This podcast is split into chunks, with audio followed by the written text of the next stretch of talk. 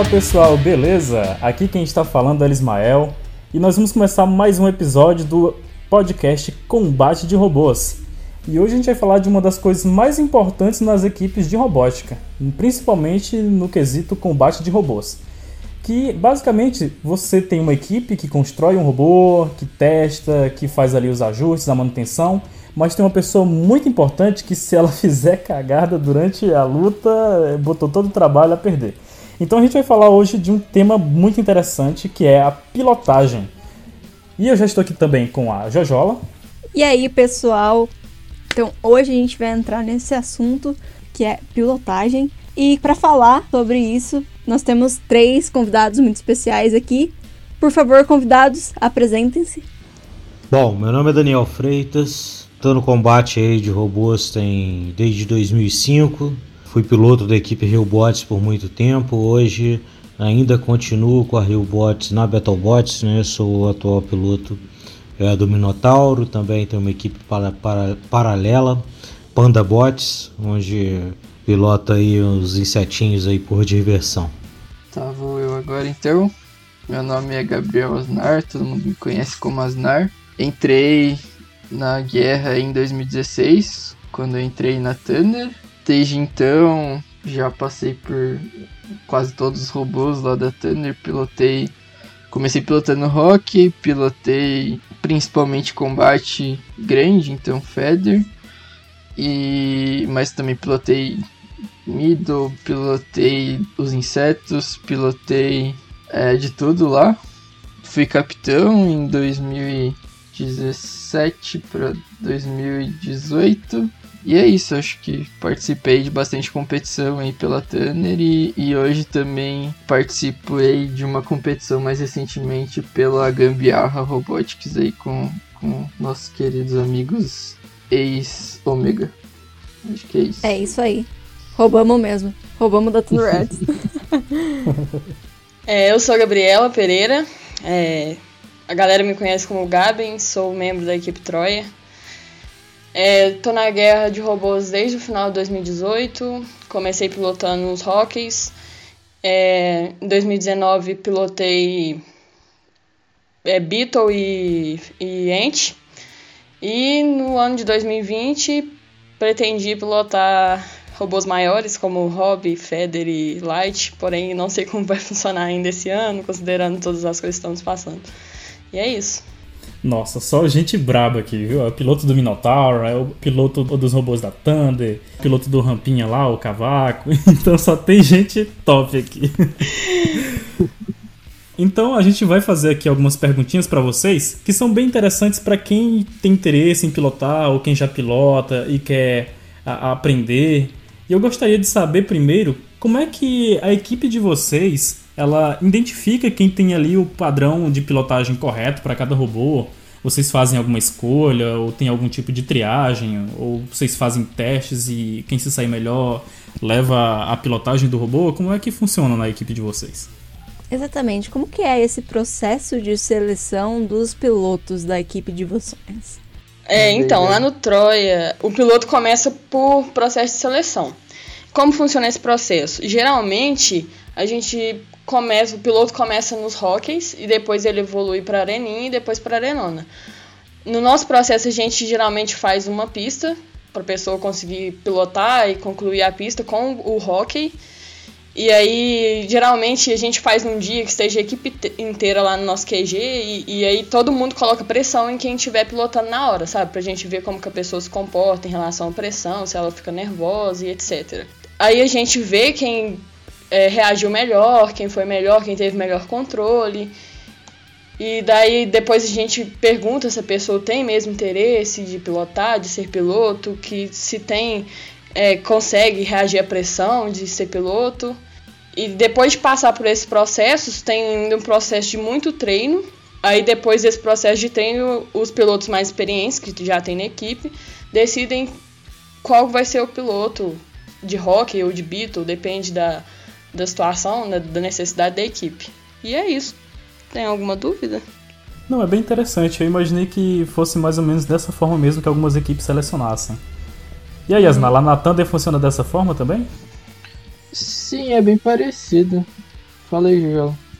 Eu achei bem interessante o fato deles testarem também a questão emocional dos, dos pilotos, sabe? De colocar essa pressão em cima da galera enquanto eles estão lá. Isso é algo bem interessante. Nossa, sim. E é muito importante também, né? É uma, uma questão bem importante. Tipo, na Tanner é, é um pouco parecido. Principalmente quando eu entrei, era bem. A porta de entrada para os pilotos eram os rockies mesmo, que nem a Gabi comentou. Mas não necessariamente você tem que pilotar rock para passar para os outros robôs. Então, acho que a maioria dos pilotos passa, querendo ou não, pelo rock, porque é realmente uma, um treino muito bom. E em geral o pessoal passa por lá antes de ir para um robô de combate, mas não necessariamente. Então é mais é, é, um pouco mais aberto assim nesse sentido, tipo, a gente não faz uma seleção muito específica. É mais aberto para tipo a pessoa ter interesse e ela começa a participar dos testes, dos treinos que tem é, do robô. Então, é, em geral, os robôs maiores, mais difícil de entrar já começar a pilotar, mas dos pequenos, como também é um pouco diferente dos rocks a pilotagem, a gente deixa mais aberto assim pro pessoal que quer entrar nesse mundo assim, começar a acompanhar os testes e treinar e ver se tem mesmo a habilidade ali para conseguir pilotar. E aí é muito disso que a Gabi falou, muito treino, então acho que ninguém nasce prodígio assim de, de pilotagem, tem que ter muito treino e, e vai pegando é, a mãe assim para conseguir pilotar. Então é mais ou menos assim que funciona lá na Tandy. Nossa, bem legal. É bom que, tipo assim, às vezes é uma pessoa que não tem muita experiência, ela acaba treinando e se adapta ali ao tipo de pilotagem do robô e pode se tornar um piloto em potencial, mesmo se ele não tivesse saído melhor num teste onde tem várias pessoas tentando ao mesmo tempo, né? Sim, é até um problema às vezes que a gente enfrenta que se tem muita gente interessada em pilotar um robô, o tempo de teste do robô ali é limitado, né? Então não tem como 10 pessoas ficarem dividindo a pilotagem do, do robô e, e até por isso a gente tenta sempre dar prioridade, assim, se tem uma pessoa que realmente quer pilotá-las, vão lá e focam naquele robô também para dividir ali entre uma, duas, às vezes três pessoas que estão interessadas para a gente decidir quem vai pilotar, mas não, não é tão eficiente assim você fazer o teste aberto para todo mundo, que se tiver 10 pessoas ali interessadas em pilotar, é, não tem muito como dividir o tempo de teste do robô. E outra coisa que a gente faz também é, em geral, os, os pilotos tão próximos do robô, então é, ou é o mecânico ou é o eletraca, né, que a gente chama de do, daquele robô que geralmente se interessa e vai mexer naquele robô para também pilotar em algum momento. Então, se é uma pessoa que não tem nem relação nenhuma com aquele robô, em geral, é, não, ela não pilota esse robô, mas tipo, também não é regra, assim, então é um pouco aberto para isso. Mas geralmente facilita um pouco também na hora da competição a pessoa tá ali perto do robô e, e poder pilotar ele. Era justamente que ia, isso que eu ia perguntar. Então vocês priorizam as pessoas que estão envolvidas de alguma forma com o projeto já, né? Sim, a gente tipo, não tem uma regra, eu diria, assim, é, tipo, é aberto para qualquer, qualquer pessoa da equipe pilotar qualquer robô. Mas, em geral, até por, as pessoas que demonstram interesse em querer pilotar geralmente já são as pessoas que estão próximas ali daquele projeto, já mexendo é, com ele de alguma outra forma. E, e isso ajuda um pouco para a pessoa estar tá sempre acompanhando os testes, então ela sempre vai estar tá lá mas não é também regra, assim. Então a gente, tipo, eu mesmo é, pilotei muito robô que eu não mexi diretamente. Então é, é uma questão mais de, de logística também da, das competições que a gente vai participar. Então, é, dependendo da competição, não dá para todo mundo. Em geral, as pessoas que vão mexer no robô vão estar tá lá na competição. Então, é, dentro daquelas, daquele campo de pessoas, é bom ter um piloto para conseguir controlar aquele robô também. Nossa, bem legal. E a gente tem aqui também na nossa ligação uma pessoa que ela foi até modesta na apresentação. O Dani, Daniel tá bem tímido, eu acho. Mas agora eu gostaria de perguntar para ele que, apesar de que agora ele é um membro da Panda Bots, né, que é a equipe que ele criou, e tá se aventurando aí com os insetinhos, né, na, na arena pequena, ele pilota robôs de todas. Já pilotou robôs de todas as classes e atualmente pilota um dos robôs mais famosos, se não o robô mais famoso do combate de robôs no mundo, né? Que é o Minotauro. Então, Daniel, como é que funcionou lá na, na Bots para selecionarem você como piloto? Como foi que foi esse teste para que você se tornasse o, piloto lá na, na Bots e tal? Beleza. Cara, então, isso já, já tem bastante tempo, né? Foi em 2006 para 2007. É, não teve muito teste, não como a Gabriela e, e o Gabriel descreveram.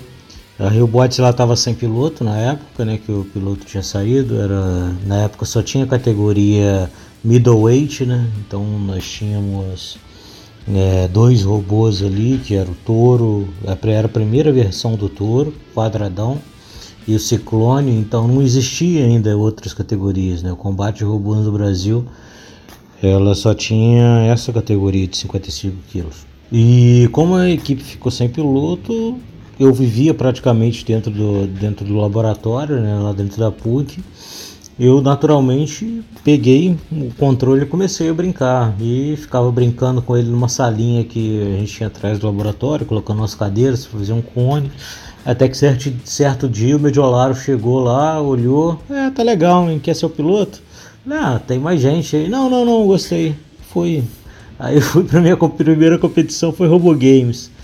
É, e na Robo Games a gente fez a estreia né, do Toro Light.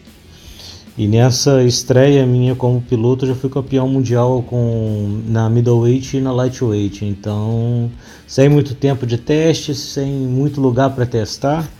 Isso uma coisa de treino, teste é algo que vai parecer estranho aí pra galera.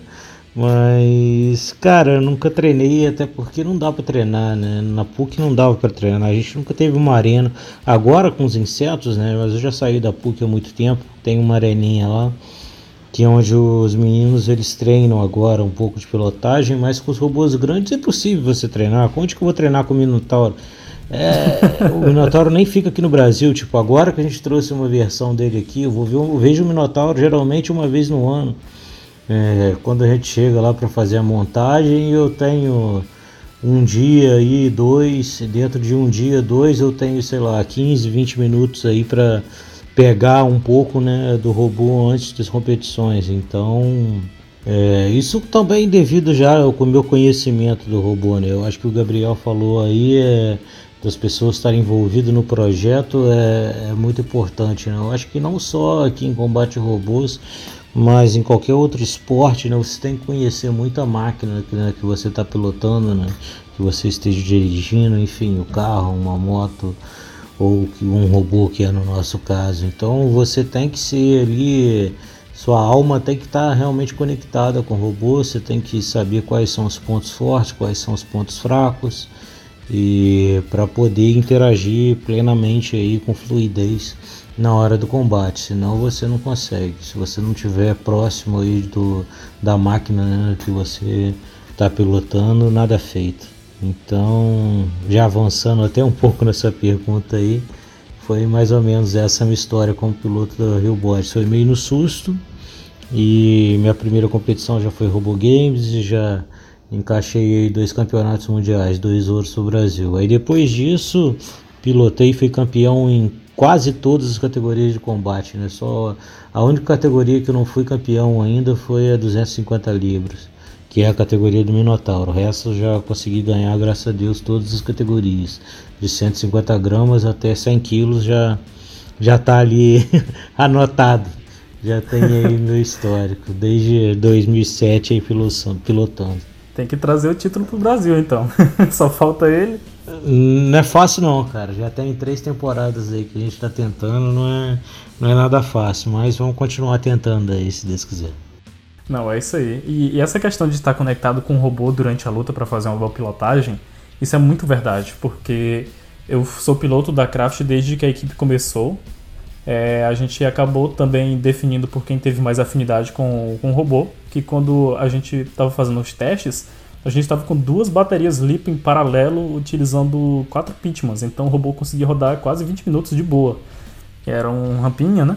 E aí a gente acabou fazendo esses testes e quem se deu melhor com a pilotagem do robô, que é uma pilotagem tipo tanque até hoje, era, né? Porque o cachorro louco lá, como o pessoal já sabe, aposentou o Kepler, mas até o final de sua história ele foi com uma pilotagem tipo tanque e com um controle pistola.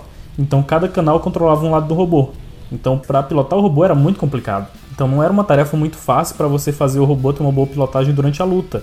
E assim como vocês tinham esse problema de treinar lá na PUC, aqui pra gente não é diferente. Apesar de que para pilotar um, um robô rampo, para você treinar, é muito menos burocrático do que com uma armativa, a gente não tinha espaço para fazer esses testes. E se a gente fosse para um local, por exemplo, uma quadra ou alguma coisa assim, o piso é diferente, a aderência vai ser diferente e poderia danificar o piso do lugar. Então a gente acabava fazendo pequenos testes mesmo a, do lado de fora do, da oficinazinha que a gente tem aqui no quintal daqui de casa. E lá em Teresina, quando eu levei o Kepler, eu não tinha realmente onde treinar de jeito nenhum. E no último ano dele, o piloto foi o Wesley, porque eu estava pilotando na Areninha e poderiam acabar acontecendo lutas simultâneas. E houve essa troca.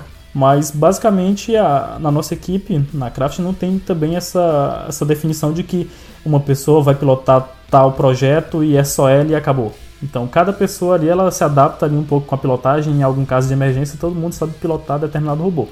Obviamente tem o piloto preferido, né, que vai ser tipo a pessoa que tem mais afinidade com aquele projeto, mas é bem, bem legal. Ainda sobre essa parte de seleção, uh, vocês com a experiência que vocês têm, vocês provavelmente já devem ter uh, selecionado algumas pessoas para serem pilotos, né? Vocês notaram assim alguma característica no sentido de, por exemplo, se aquela pessoa é uma jogadora, um jogador de videogame, ele vai ter mais uh, facilidade para pilotar os robôs. Vocês percebem alguma ligação com isso ou não? Cara, eu percebo sim. Por mais que eu não treine, né, para pilotar os robôs, Minotauro e os outros, eu sempre joguei muito videogame e sempre PlayStation, não, não jogava teclado e mouse, até FPS jogava é, no controle.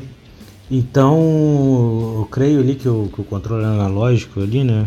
Você vai treinando, né? Você tem uma. O seu cérebro vai se condicionando a estímulos da resposta do seu dedo, né? Então você vai conhecer. Vai, o seu cérebro vai tendo conhecimento né, do seu controle motor que eu acho que ajuda muito na hora da, da pilotagem, né? Que você, o seu dedo ele tem que responder ao seu cérebro o mais rápido possível. Então, o videogame eu creio que sim, é, traz, traz um benefício aí para um treinamento de piloto. Fora o treinamento é, mental, né? Que depois aí a gente pode aprofundar mais um pouquinho nessa técnica. Eu concordo com o que o Daniel disse. É, eu, embora não jogue muito, não, não tenho muito costume de jogar videogame, mas eu sempre tive muita facilidade, sabe? E eu percebi que a maioria dos pilotos, pelo menos no Troia, que são selecionados, tem também facilidade em videogame. E outra coisa que é muito importante é que às vezes a pessoa que pratica esporte é acostumada a competir também é, tem um controle psicológico melhor, sabe? Entrando no que a gente disse antes, que é muito importante ter um controle psicológico. As pessoas que já competiram é, em algum esporte conseguem ter esse controle psicológico mais facilmente. É uma coisa que eu também percebi no, nos processos seletivos que a gente fez de piloto e etc. Eu concordo bastante também com, com o que a Gabi falou. Acho que das pessoas que pilotaram, acho que na Turner que eu conheço, não que acho que tenha necessidade assim de de você ter jogado videogame e isso faça muita diferença, mas acho que, como o Daniel falou, você vai ali aos poucos treinando assim seu cérebro a, a, resposta ali e tudo mais. Então acho que não, não é diretamente a relação assim, mas acho que ajuda. Acho que você ter uma noção ajuda bastante. E acho que, tipo, noção espacial, assim, em geral. Então, é, em geral, acho que, que os pilotos também tem essa noção espacial, então às vezes, pelo menos eu, eu, eu notei um pouco disso, tipo, pessoas às vezes que têm é, dificuldade em dirigir mesmo, carro, alguma coisa assim, às vezes não, não conseguem, tipo, tem essa mesma dificuldade na hora de pilotar um robô, então acho que essa noção espacial assim ajuda bastante. E que nem a Gabi falou, essa, essa questão psicológica aí, eu acho que, acho que ajuda também é, essa experiência em competição é, é fundamental. Eu senti isso, pelo menos, que pelo menos sempre que eu jogava bola quando era criança, assim, no time do colégio e tal, acho que você vai treinando um pouco seus, a lidar com essa pressão e tudo mais. E, e quando eu fui é, para esse mundo de, do esporte aí de, de combate de robô, é, não é diferente, assim, a, a, pressão é a mesma e você tem que saber lidar com isso do mesmo jeito. Então essa experiência ajuda também. Cara, é, é muito verdade isso. Porque nem só de treino especificamente de pilotagem vai fazer com que você seja um bom piloto, né? Você já tendo ali noção de espaço, de lateralidade, de todas essas coisas, vai facilitar bastante. Porque tem muita gente que tem dificuldade até, por exemplo, com direita e esquerda. E isso para uma pilotagem é fundamental, você ter ali um, um, processamento rápido de acordo com o que você visualiza na luta, para que você possa tomar a melhor decisão, né? E tudo isso relacionado com as respostas que o seu robô vai dar e tudo isso relacionado também com as estratégias que você adota durante a luta. Então é muito verdade essa questão de, de você ter outras competências que vão facilitar mais o seu aprendizado ali na pilotagem. E eu achei bem curioso essa questão do, do Daniel não treinar o, a pilotagem, mas eu acredito que grande maioria das equipes elas não tem realmente esse espaço para fazer o, o treinamento, né? Principalmente equipes que utilizam robôs maiores. O que eu vejo com frequência é o pessoal que tem lightweight testar o robô no estacionamento ou em quadra de, de esportes e essas coisas. Mas como é que a gente poderia fazer. É, como é que a gente poderia melhorar a habilidade de pilotagem se a gente não tiver como treinar diretamente com o robô, por exemplo? Vocês têm alguma ideia ou alguma dica para isso?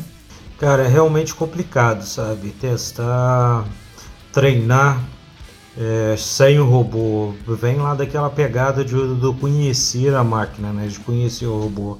É, não adianta você treinar com com um Beetleweight que achando que vai servir para pilotar um Heavyweight, cara. São pegadas diferentes, são estratégias diferentes, são é, é, é, é um outro é um outro mundo, é outra realidade, sabe? E a dinâmica da luta, a dinâmica do robô é, é totalmente diferente. Então realmente é, é, é complexo. O ideal, tipo, para evoluir mesmo a pilotagem é que você possa pilotar com um robô que você vai competir, né? O mais próximo a isso.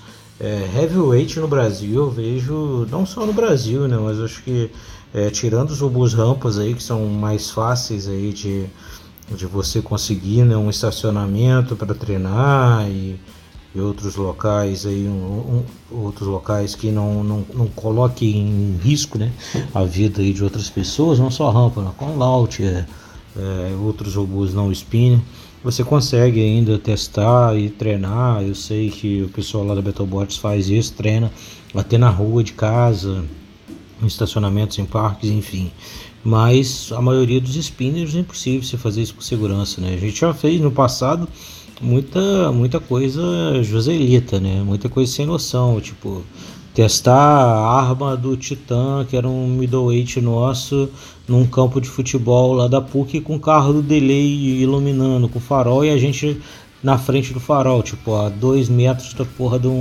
spinner com a lâmina de 20 quilos rodando que se voasse ali matava todo mundo. A gente já fez muitos Nossa senhora.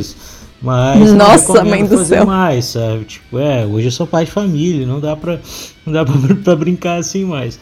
É, mas eu creio que, cara, não tenha muita, muita outra forma de melhorar a pilotagem sem ser pilotando o próprio robô, não. Isso em relação a, a, a esse aprimoramento, né? É, realizando, é, treinando com, com pilotagem de robôs. Mas existem outras formas, que são formas que eu utilizo aqui, é, de treinamento mental com pilotagem. Né? Muitas vezes eu entro em. Eu tento me concentrar aqui, entro meio, meio em transe né? e imagino que estou pilotando os robôs, cara. E isso, principalmente antes dos, dos campeonatos, é, isso funciona muito comigo, muito, muito mesmo. E eu creio que ao fazer isso regularmente, isso pode dar, dar bons resultados também a, longo prazo, né? Mas o ideal é claro você ter uma arena aí ou então ter uma disponibilidade de um espaço para você treinar o robô. Um exemplo aqui, por que, que eu estou dizendo isso, que é totalmente diferente, cara. É, em robôs spinners, principalmente, a gente tem um efeito giroscópio, que cada robô é, tem um efeito giroscópio distinto, que vai mudar totalmente a dinâmica de pilotagem. É, você pilotar um Beetleweight com uma dinâmica de, um tamborzinho, imagina eu para treinar com o Minotauro é, pela pegar lá o da Rio Bots lá o, o Minitoro, cara, é outra parada, tipo, não, não dá para comparar uh, o, a dinâmica do robô, sabe? O efeito giroscópio de um é muito, muito maior que o outro é, um momento de inércia, é, é, é tudo diferente. É, é, complicado assim, falar, ah, Daniel, você está forçando a barra, você está exagerando, mas cara, não, eu já tentei fazer isso, não é a mesma coisa, a resposta não é a mesma coisa. E creio que não, não, não sirva assim tanto de treinamento. Eu acho que um treinamento mental é, seja melhor e ao longo prazo, né? E na véspera da, da competição aí sim lá no, espaço que é disponibilizado lá para Betalbots, você treina, tenta treinar o máximo possível na caixinha lá de 2x2, lembrando que você não tem acesso né, à arena principal. Fazer esse treinamento mental, por exemplo, pensar as possíveis situações pelas quais você pode passar durante uma luta. Se o robô adversário fizer tal coisa, você vira para cá. Isso acaba te ajudando a ter uma resposta muito mais rápida, né? Durante a luta. É, exatamente, eu costumo simular mesmo uma luta, né? Eu assisto vídeos antigos meu pilotando, vejo algumas falhas e tento entro em transe lá e tento corrigir essas falhas e simulando mesmo comandos que eu, que eu daria numa, numa luta se a luta tivesse repetida, né? Ou o próximo adversário é X robô Vou ver lá várias lutas dele, estudar o adversário, né? isso daí é primordial para qualquer piloto. Você tem que conhecer seu adversário perfeitamente, mais que o pró, a, a própria equipe. Então você lá, imagina, você sabe como que o adversário se comporta e você tenta antecipar aí os, os movimentos para fazer um treinamento aí mais fidedigno. Comigo funciona bem. Não sei se mais gente, mais outros pilotos fazem isso, mas comigo eu faço isso já aí na minha carreira desde 2007 aí como piloto, já sei lá, perdi o número de contas de quantas lutas aí já, já pilotei e sempre funcionou. Vocês alguma vez já utilizaram algum tipo de simulador, assim? Por exemplo, para se acostumar com o controle, Uh, o Fagundes da nossa equipe ele estava utilizando um simulador de drone para usar o controle QX7, se eu não me engano é esse controle que ele usa. Vocês já usaram algo do tipo? A Gaben, eu sei que teve uma experiência aí com o controle já direto no Robot Arena 2, né, Gaben?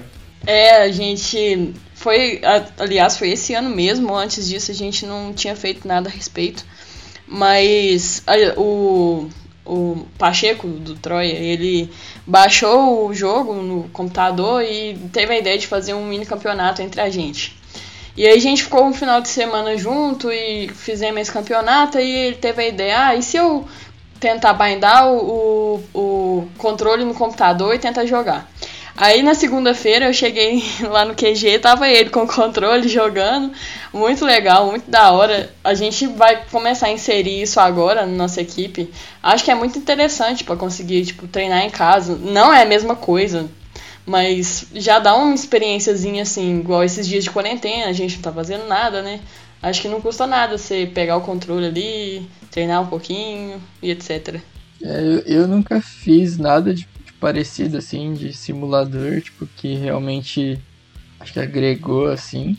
É, a gente já fez algumas coisas de simulação lá na Thunder, mas em geral é mais para simular o robô em si do que para simular a pilotagem. Então, apesar de ter, é, é bem difícil você simular a, a, realidade ali de pilotagem mesmo. Acho que ajuda, dependendo do que for, mas, mas acho que nunca encontramos, pelo menos, nenhuma simulação assim que fosse suficientemente parecida com a realidade dos robôs para a gente realmente usar isso de treino, assim, eu acho.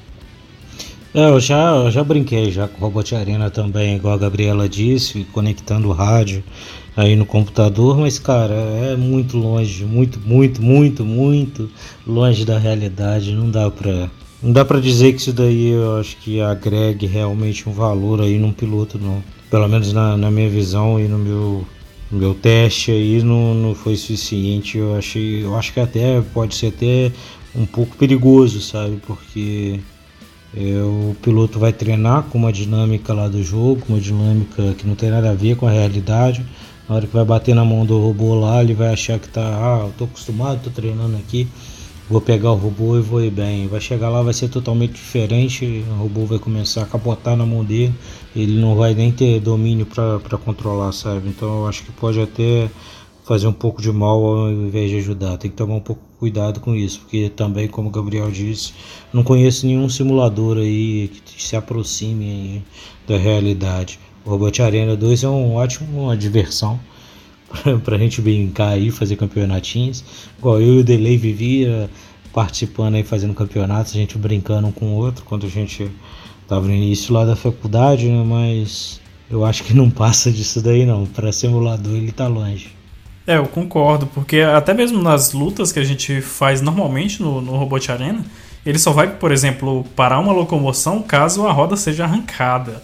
É, o robô fica com toda a estrutura amassada lá e tal, mas isso não faz com que ele pare durante a luta. Então é bem diferente da realidade. A física é diferente, a resposta do robô é diferente.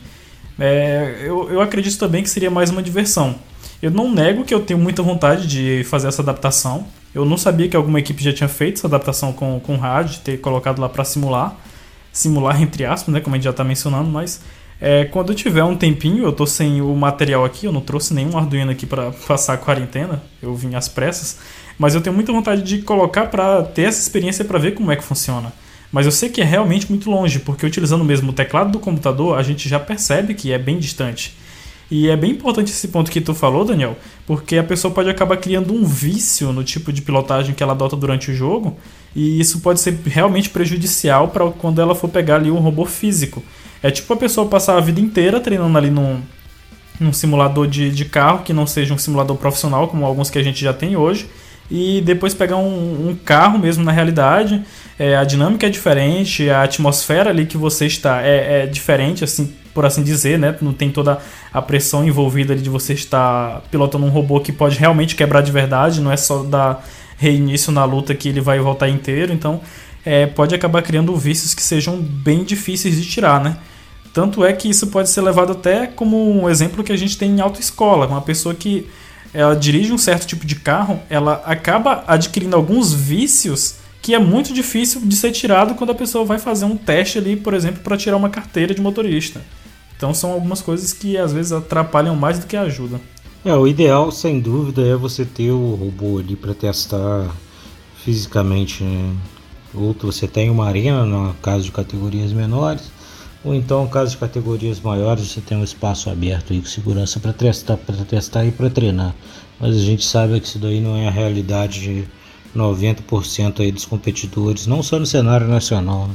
mas também internacional não muda muito não, ainda tem muito que evoluir no esporte para quem sabe um dia né, as equipes terem recursos para ter construir aí uma arena com como sem treinamentos e os pilotos e as equipes eles serem algo aí é, remunerados para viver para isso, né? Ou então algo que dê um, um, pouco mais aí de, de retorno para que as equipes possam ter esse sistema aí, esse centro de treinamento aí, suas próprias arenas para que nos fins de semana, o tempo livre, os pilotos possam testar e os robôs possam evoluir. Mas creio que um, um dia isso né, pode chegar aí, com todo o nosso esforço. Nossa, isso seria um sonho realizado. Agora, queria falar um pouquinho sobre a evolução de vocês como pilotos.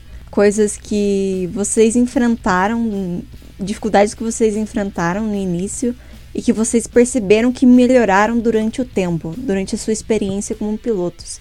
Então, é, do começo, eu acho que eu tinha muito medo, na verdade, sabe? Até quando eu fui fazer o processo seletivo de pilotos, eu não queria fazer. Porque não sei, eu era trainee na época da equipe. E aí, muita gente ia fazer, era numa segunda-feira à noite, eu tava muito cansada, e eu cheguei a falar com o Negão, falei, Negão, não vou fazer esse, esse processo, acho que eu não tenho porte para ser piloto. Aí ele insistiu muito, e eu acabei fazendo. E tô aqui agora, né? Mas eu tinha muito medo de pilotar, porque é muita responsabilidade, sabe? A galera trabalha praticamente um ano inteiro em reprojeto, trabalha é, fazendo robô pra chegar na Winter e o robô ficar dois minutos na minha mão, sabe? Então é muita responsabilidade. Eu tinha muito medo de verdade. Mas com o tempo você vai perdendo esse medo, você vai vendo que não é assim, que a equipe sempre tá do seu lado, dependendo das coisas que acontecem. E a pressão psicológica também que você sofre no começo, você não sabe direito como é. Eu, por exemplo, na minha primeira competição já pilotei, então não tinha noção de como seria. Mas depois, com o tempo, você vai perdendo isso, com muito treino, com muita experiência, essas coisas passam. Então, é, é isso. Então quer dizer que o Cauã quase ficou sem a arqui-rival dele? quase. Acho diferente da, da Gavin, eu, eu sempre quis pilotar desde que eu entrei na equipe. Tipo, logo que eu entrei, teve essa, essa fase aí de, de abrirem para pilotarem os, os robôs de rock, né? Logo pro, na primeira competição. Então, é, eu já entrei trabalhando nos rockies, que eu gostava bastante da categoria, e, e aí também comecei a querer pilotar eles já, porque já tava ali também. Então, tipo, sempre quis, tipo, tinha muita vontade mesmo.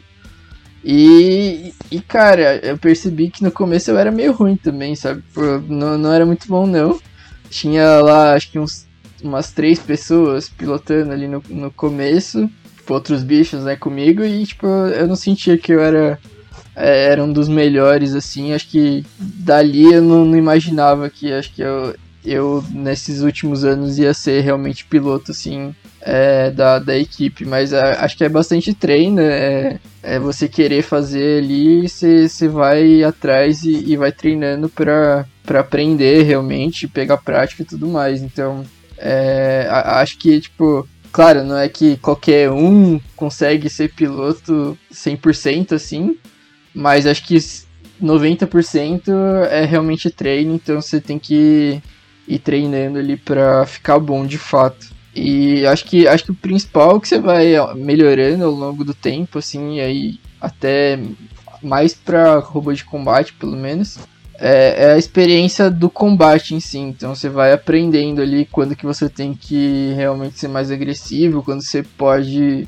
é, ser mais. É, preservar um pouco seu robô ali, que você já está ganhando, por exemplo. Realmente essas, entre aspas, estratégias ali que você, que pode amenizar até o, o desgaste que você vai ter no seu robô e, e garantir que você, você pode ganhar o combate a, através dessa experiência. Então acho que é isso que pelo menos eu vejo muito de diferença assim quando tem um piloto novo para quando eu piloto, por exemplo, é que às vezes o cara vai ali na na sede, vai com a arma no talo, vai batendo, mesmo já tá ganhando e às vezes isso mesmo a, a luta já tava quase ganha ali, ele continua agressivando, às vezes sem necessidade e acabou perdendo a luta porque o robô deu pau ali porque que ele foi muito para cima e foi meio é, irresponsável ali, entre aspas. Então, então acho que é isso que é o que também se mais melhora com o tempo de experiência, assim, de, de combate. E essa coisa que você falou sobre poupar o robô, eu vejo que o fato de, por exemplo, você ser uma equipe particular, você ser uma equipe associada a uma universidade, isso também influencia, sabe? Por exemplo, o pessoal da GVS tá lá, tipo, pela loucura, pelo show, sabe? E eu, eu percebo que o pessoal de universidade, como eles têm que apresentar um resultado, existe uma cobrança nesse sentido por parte da própria universidade, eles acabam tendo uma estratégia que é uh, menos agressiva, né? Como você disse, de poupar o robô. É, acho que a gente, quando tá na, na faculdade ali, que nem você falou, tem patrocinador, tem ó, é, a própria faculdade que você tem que, entre aspas, prestar contas ali, né, do, do que você tá fazendo. Então, se você não mostra resultado, querendo ou não, seu, no ano seguinte provavelmente você vai ter menos verba, no ano seguinte você vai ter é, menos visibilidade dentro da faculdade. Então tem um pouco disso sim e, e querendo ou não, a gente quer estar tá lá pra ganhar, assim, nesse sentido, né? Então tem muito disso do show, assim, acho que você nunca, nenhuma das equipes deixa, assim, fair play de lado, então você tá ali realmente pelo, pelo esporte, assim, mas mesmo assim você também quer ganhar, então se é pra, às vezes, fazer uma luta não tão legal, porque seu robô não vai botar o outro no teto 100% do tempo da luta, às vezes vale mais a pena você realmente colocar a sua arma ali um pouco mais baixo para garantir que sua arma vai estar tá funcionando no final da luta. Então, é, um pouco disso que, que, você tem que, que pesar, assim, em geral, na, na, na faculdade, pelo menos, que nem se comentou, pesa bastante. Não, perfeito, Gabriel, é, eu concordo aí com tudo que você disse. É, ao longo aí da minha carreira, né, no início eu sempre fui muito agressivo, sempre fui muito colocando muita adrenalina, né? Eu sempre fui um cara que me doei muito é, nas minhas lutas, tanto que eu sempre tenho uma carga aí de adrenalina absurda, já tive várias câimbras pilotando. E a Tássia, né? A Tássia que começou aí a, o combate robôs no Brasil. Infelizmente ela não está mais na cena, mas é uma pessoa aí que está no coração de todo mundo que participou aí com ela. Ela brincava que eu era a besta que ficava enjaulada, que eu era, ficava armazenado lá na jaula né, da PUC lá o ano inteiro. Quando tinha competição, eles me soltavam, que era meio assim mesmo que eu agia, né? Sempre era muito, muito intenso, sempre foi muito intenso e meio inconsequente também é, em algumas vezes. acabei perdendo algumas lutas, né, por essa inconsequência aí. Por mais que tá, de, por mais que esteja, né, que eu estivesse né, no momento ali representando a universidade, né, como vocês já disseram, eu nunca tive isso muito de poupar robô, não, cara. Era, era ia, pro, ia pro pau e ia que desse, que desse mesmo, sabe? Me identifico. E com o tempo, cara, com o tempo eu fui aprendendo, né, me controlar melhor. É, eu acho que a Battlebots ela, ela serviu muito, muito para mim em relação a isso, né? Ela foi muito útil.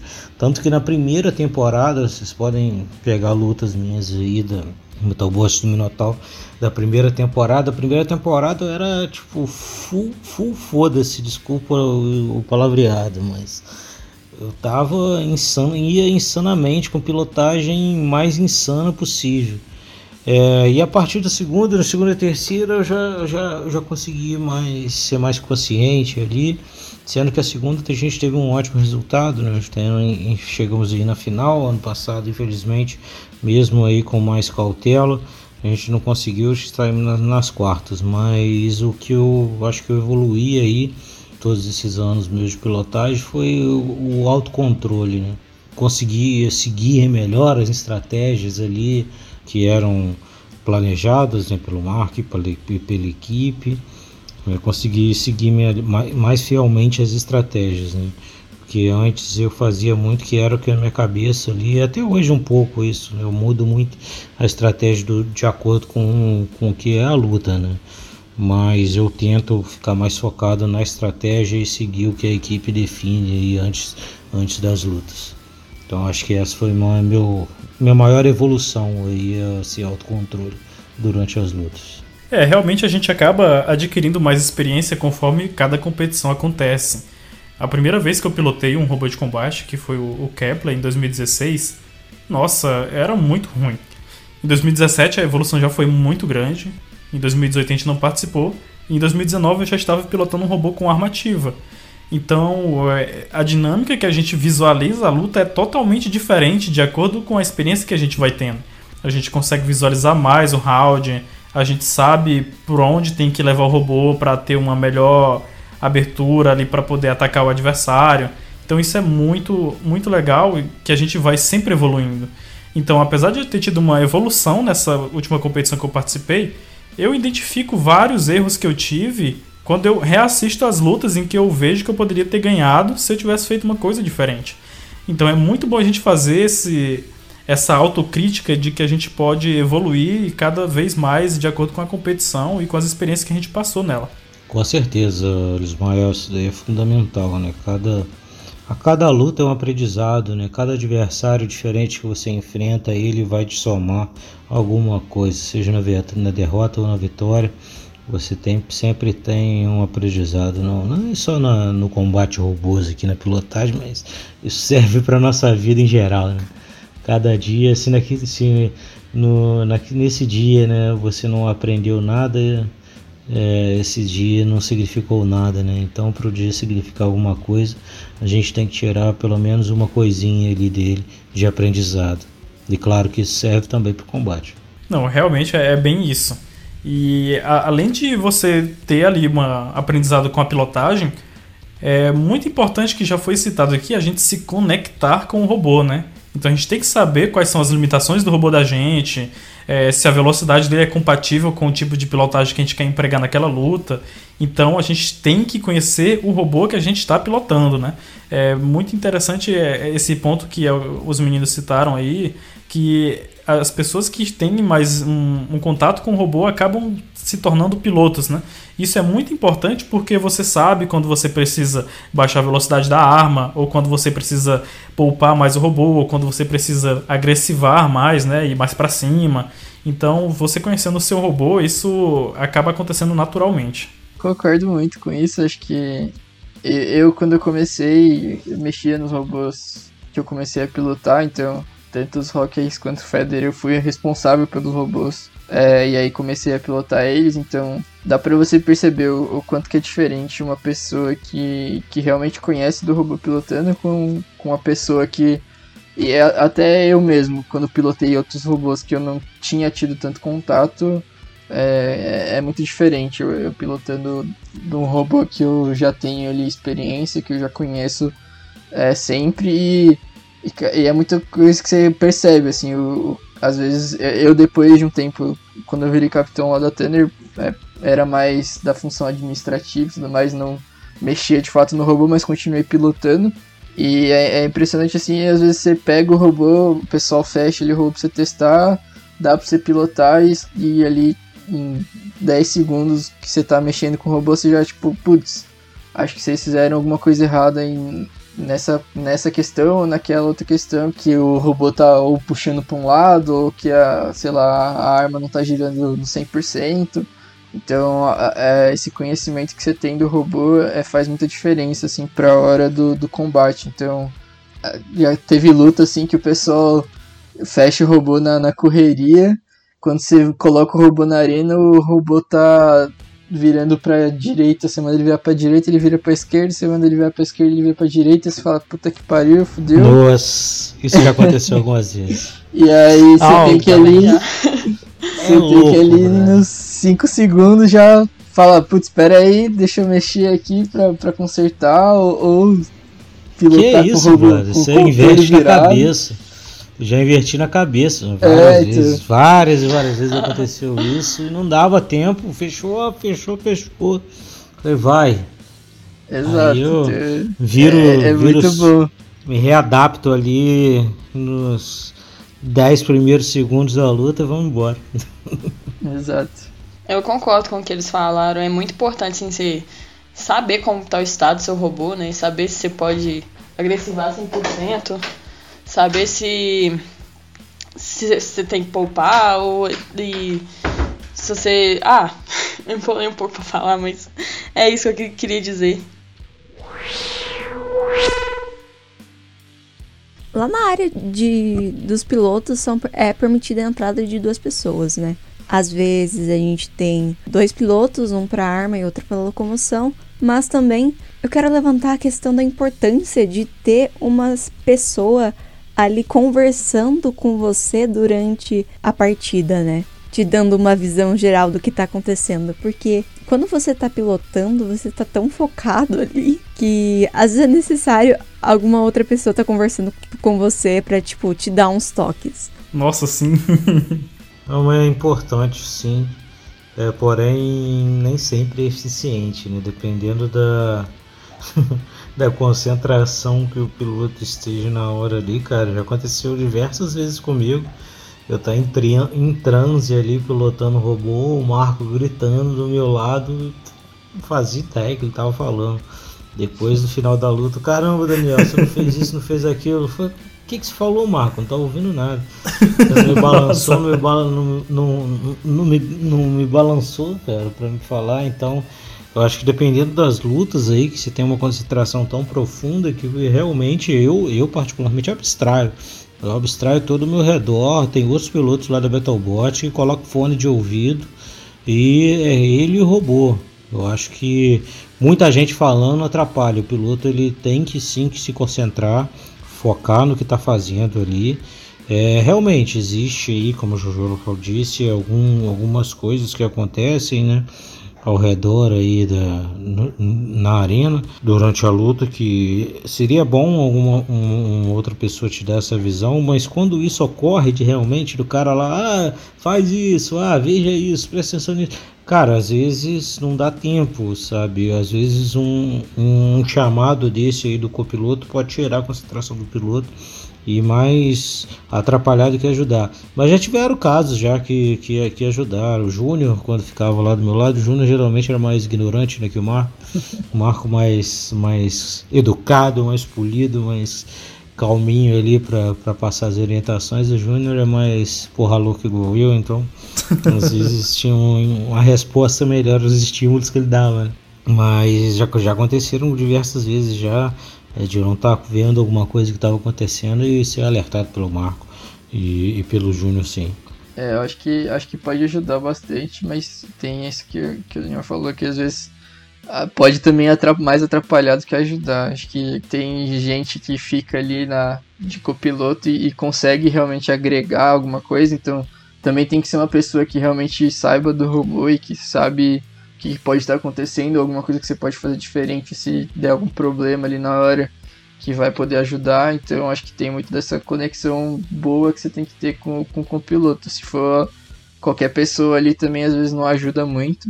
Acho que ajuda bastante, principalmente quando você, é, pelo menos nas, nas equipes maiores aí, é, a gente sempre, quando tem um piloto novo, tenta colocar um copiloto mais experiente ali que vai poder também. Então falar assim, precisa agressivar mais ou preservar mais o robô ou se tá com algum problema.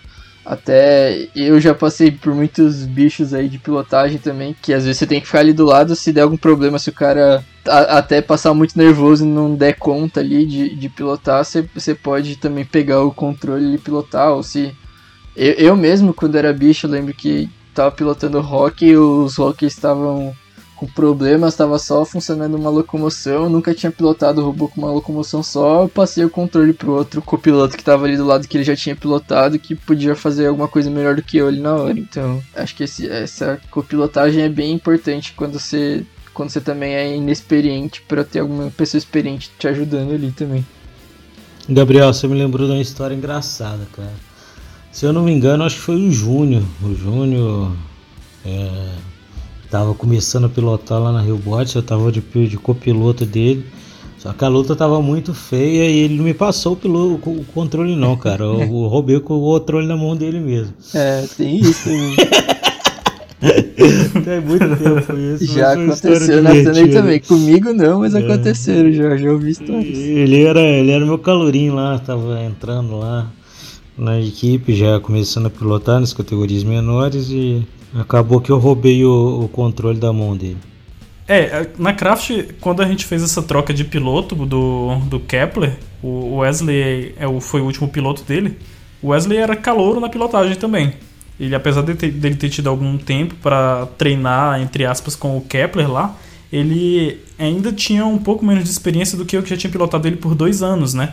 Mas mesmo assim, ele conseguiu ter uma boa pilotagem. Eu tava de copiloto dele, é, eu não nego, teve um momento lá que eu imaginei o seguinte, eu pensei em, em, em pegar o controle, mas eu imaginei a seguinte situação. Cara, é importante para a experiência dele, é, a gente passou essa, essa responsabilidade para ele pilotar o robô, então só porque eu já tive mais tempo de, de pilotagem do robô, eu não vou fazer essa, não vou tomar o, o controle. É uma experiência dele, é uma, uma responsabilidade dele e eu vou estar aqui auxiliando somente com, com as dicas. A gente sempre teve um entrosamento muito bom entre piloto e copiloto a gente é sempre muito direto no, no que a gente vai pontuar. Por exemplo, cuidado com a traseira, é, vira de frente, é, sai de perto. São, são dicas curtas em que o piloto ele já consegue perceber ali em, em que pontos ele já pode melhorar para conseguir se livrar de algum ataque ou para atacar melhor. É, dá para perceber isso no vídeo da luta do Kepler contra o Cachorro Louco. Eu tava como copiloto do, do Wesley e dá para ouvir lá no, no ângulo que a gente tava gravando algumas dicas que eu dei para ele durante o, o round. Então, se eu, se eu fosse falar muita coisa, ia mais atrapalhar do que ajudar. Então é muito importante a gente saber dosar, quando a gente está como copiloto, nas informações que a gente vai passar para pro, a pessoa que está pilotando. Não adianta eu falar assim, cara, olha, tem cuidado que a arma dele está girando muito rápido, se ele é, tá, tá, tá", aí fala uma caralhada de informação e o cara vai entender nada, e ele vai desfocar da luta, e ele vai perder ali o, a concentração e vai levar um ataque que pode acabar quebrando o robô e tal. Então é muito importante ser técnico e ter um entrosamento bom entre piloto e copiloto. Não adianta só colocar qualquer pessoa ali para lhe dizer o que está acontecendo no round, porque você está olhando também. Então é importante ser alguém que conhece o robô, que sabe como otimizar ali alguma coisa e que possa realmente acrescentar na, na sua pilotagem. Concordo com todos os pontos que foram, foram ditos. É muito importante ter um entrosamento bom entre piloto com piloto e a pessoa ser mais experiente ou já ter uma experiência né, em pilotagem. É, eu gosto muito, aliás, de um copiloto, porque ele me ajuda, tipo, a contagem de pontos, porque às vezes você tá ali no, na adrenalina de pilotar, não consegue contar, você sabe se você tá em vantagem ou não, mas se for muito apertado, o, o copiloto te ajuda, sabe? E além do mais, é, te fala se tá na hora de você poupar o robô ou se você tem que ir pra cima, se tem que bater. Eu sempre gostei muito de ter um copiloto, mas é muito importante filtrar o que o copiloto diz, porque se ele falar alguma coisa que vai te atrapalhar, você deixa de lado, segue em frente. É, é importante demais ter esse filtro também. É uma coisa que me ajuda bastante é em questão do tempo também. Então, às vezes você não consegue ficar muito focado ali em quanto tempo tá faltando pra luta e isso ajuda bastante você saber se tem que ser mais agressivo, se você pode poupar mais um robô. Então, é, sempre peço para os copilotos me avisarem em questão de tempo, assim, de tá faltando um minuto, 30 segundos e alguma coisa nesse sentido. É, cara, isso é, isso é complicado. Eu não sei, cara, eu sou. eu não sei se eu sou um caso à parte, mas realmente, como eu já disse, né, eu ouço muito pouco o que os copilotos estão falando, mais por minha. Não por, por má vontade ou por não achar que que ajude, mas por, pela concentração mesmo. Isso já gerou alguns problemas, inclusive de bater em robô depois que a luta estava parada. Isso já aconteceu em campeonato mundial comigo duas vezes. Já aconteceu é, comigo também, Dani. De, cara, você tá ali tão na fissura que acabou o tempo, não tem iluminação, não tem um alarme sonoro eficiente, cara. Porra, continua, o cara tá mexendo, vai apanhar. Entendeu? E eu, agora que, como eu disse, né, com a evolução, agora que eu tô mais estratégico um pouco, mas eu sempre fui muito full, full throttle, sabe? Sempre, sempre é, full throttle no, no sentido de agressividade ao máximo que der, mas não a arma 100% throttle. Né? É, devido ao efeito giroscópio aí da, da família Toro, né, que foi esse o que principalmente que eu sempre plotei, é, com a Rio principalmente com o Minotauro, cada curva que eu faço eu tenho que ajustar o, o, a arma, então isso aí pode levar a um próximo tópico nosso aí, esse é em relação a piloto, um piloto dois, dois pilotos, né, um pilotando a arma e outro pilotando locomoção, para mim esse negócio que não faz sentido, mas pode ouvir a opinião dos outros aí também. Polêmico! Para mim isso não faz sentido, cara. Ou você é piloto ou você não é piloto. E piloto que é piloto, o cara tem que conseguir, porra, controlar a arma do robô e a locomoção. Justamente porque para ter uma pilotagem é, maximizada, sabe? A estratégia né, que você está fazendo ali, para onde você vai, qual vai ser a manobra que você vai fazer, só o piloto sabe, só quem está controlando sabe. E robô que tem uma, um momento de inércia muito grande, né, um efeito giroscópio muito grande, é impossível um, um segundo piloto te acompanhar, sabe? Isso para mim, pelo menos nos robôs aí que eu sempre pilotei, é impossível. E só vejo isso funcionar aí com algumas equipes porque, pô, não tem efeito giroscópio que, que compense é, para um piloto só segurar isso tudo, sabe? Então dá para fazer com dois pilotos. Ah, aumenta a arminha. Ah, diminui a arminha. Ah, aumenta a arminha. Porque realmente são arminhas. Sabe? Porque robôs com arma de verdade é impossível você ter dois pilotos. Caraca, polêmico. Eu concordo também. pra mim também não faz muito sentido, acho que faz muita diferença você ter o controle ali da arma na hora de, de pilotar, tipo, faz total diferença ali quando você tá na arma no máximo, ou na metade ou desligada, é completamente diferente. O seu robô você tem que ter esse controle. É, é, além de pilotar robô tambor e vertical, também pilotei bastante horizontal e undercutter lá na Thunder. E, e, já tive combate que você acaba perdendo uma locomoção e só da inércia da arma partindo, é, como é horizontal, né, você consegue corrigir ali para o robô andar mais ou menos reto, ou pelo menos ele se movimentar a partir da inércia da, da inércia da arma começando a girar. Então já aconteceu isso na Polka, no Jardineiro, que é o Feather mais recente da Thunder que, que às vezes você acaba perdendo uma locomoção, você tá com problema em uma delas, você consegue corrigir pela arma girando. Então não tem como você deixar isso na, na mão de um piloto separado do piloto da locomoção. Não, perfeito, cara. Aconteceu, acho que foi na primeira temporada minha na Battlebots. Cara, o Minotauro com uma, uma roda só funcionando e a arma meia boca e eu tinha que locomover com o robô. Eu consegui de cabeça para baixo com a arma e uma roda andar a arena inteira e atacar. Duvido que dois pilotos consigam fazer isso, cara. Se um piloto tem que estar totalmente ali no controle de cada cada milésimo ali no dedo de comando que você dá no robô para ter uma resposta para você conseguir fazer um negócio desse. Ou você tem tipo um casal mesmo ali, tipo, os caras moram junto, vivem junto 24 horas por dia para ter esse entrosamento. Não é possível fazer isso, sabe? Não vai fazer, entendeu? Se defende aí, Gaben. Lá no Troia vocês adotam dois pilotos. então, é, eu não tenho muita, muito o que falar a respeito disso, sabe? Porque eu não tenho experiência na Arenona.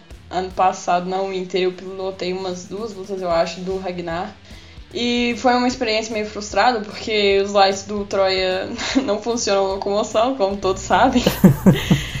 então, na areninha é muito diferente, sabe? É, o piloto fica o tempo inteiro com a arma no máximo. E o piloto de arma que a gente usa na areninha, que a gente chama de piloto de arma, mas é mais um copiloto mesmo. Então, eu não tenho muita experiência para poder defender um piloto de arma na Arenona, então não vou falar porque, porque senão vai ser muito comprometedor.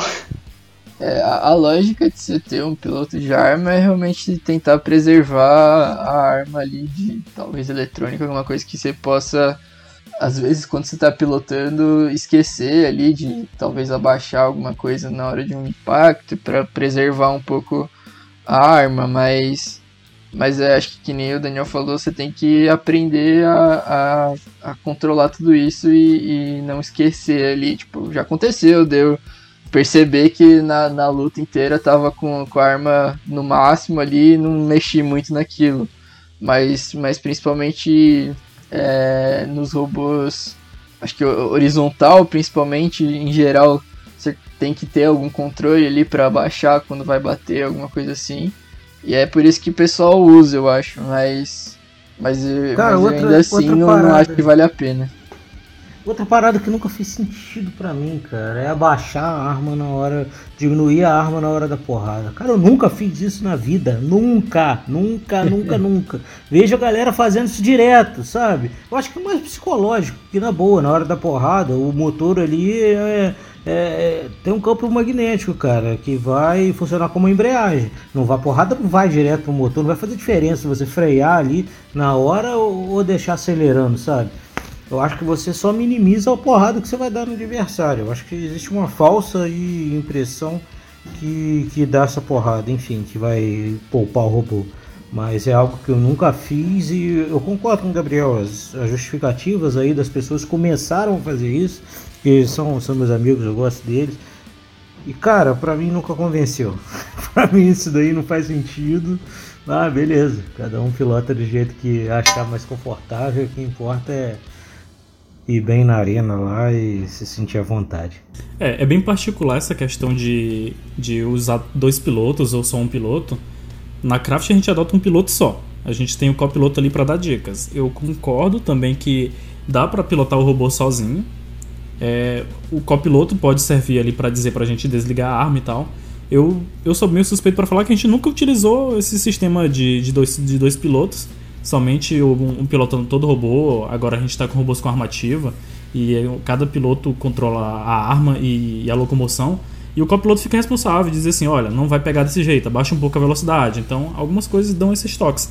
Mas também, eu, eu na pilotagem que eu tinha com o Tac Machido, eu aumentava a velocidade da arma no começo do round e abaixava quando acabava. então eu também não, não, não poupava uh, o motor, não, não, desligava a arma na hora de impacto, não.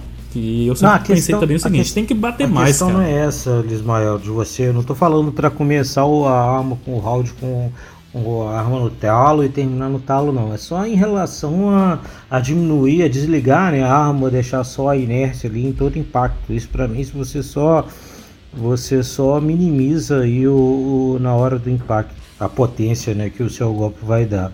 É mais óbvio que o tempo inteiro eu fico mexendo na rotação da arma. Cada curva que eu faço com o robô, eu controlo ali a, a rotação. Varia de 0 a 100% aí, passando por todas as faixas. Não é isso que eu estou dizendo, é só em relação não, não, sim, deixar, descer, descer a arma aí na hora do, na hora do impacto. Então, é porque assim, a, a arma do Tak Machido, ela acaba não consumindo muito, porque o motor, ele era um motor de, que o pessoal utiliza em Intuate. Então, para a bateria dele não fazia muita diferença, Pessoal, sabe? Pessoal, eu? É. é, bem, bem isso mesmo. E, e, tipo assim, é porque eu comecei a, a primeira luta do TAC, eu, eu fui fazer o, a primeira batida, eu fui de frente, arma com arma, e eu coloquei na metade da eficiência da arma para bater no adversário, e eu acabei levando a pior. O robô caiu imóvel, eu falei, depois dessa experiência, eu imaginei o seguinte, cara, eu tô na chave dos perdedores, é, se meu robô for perder agora, ele vai perder batendo. Eu vou aumentar a velocidade da arma no começo do round, vou baixar ali caso precise nas curvas, mas apesar de que ele era um, um vertical spinner, ele não tinha muito problema com, a, com a, o giroscópio. Ele ficava com a pilotagem muito gostosa quando a arma estava acelerada, então eu falei, tá, funcionou desse jeito com a arma acelerada, a pilotagem ficou ótima, então vamos para cima. E eu aumentava, claro, em alguns momentos da luta eu baixei a velocidade da arma, por exemplo, na hora de acelerar a arma, eu acho mais interessante aumentar gradativamente, porque eu estava utilizando uma polia impressa.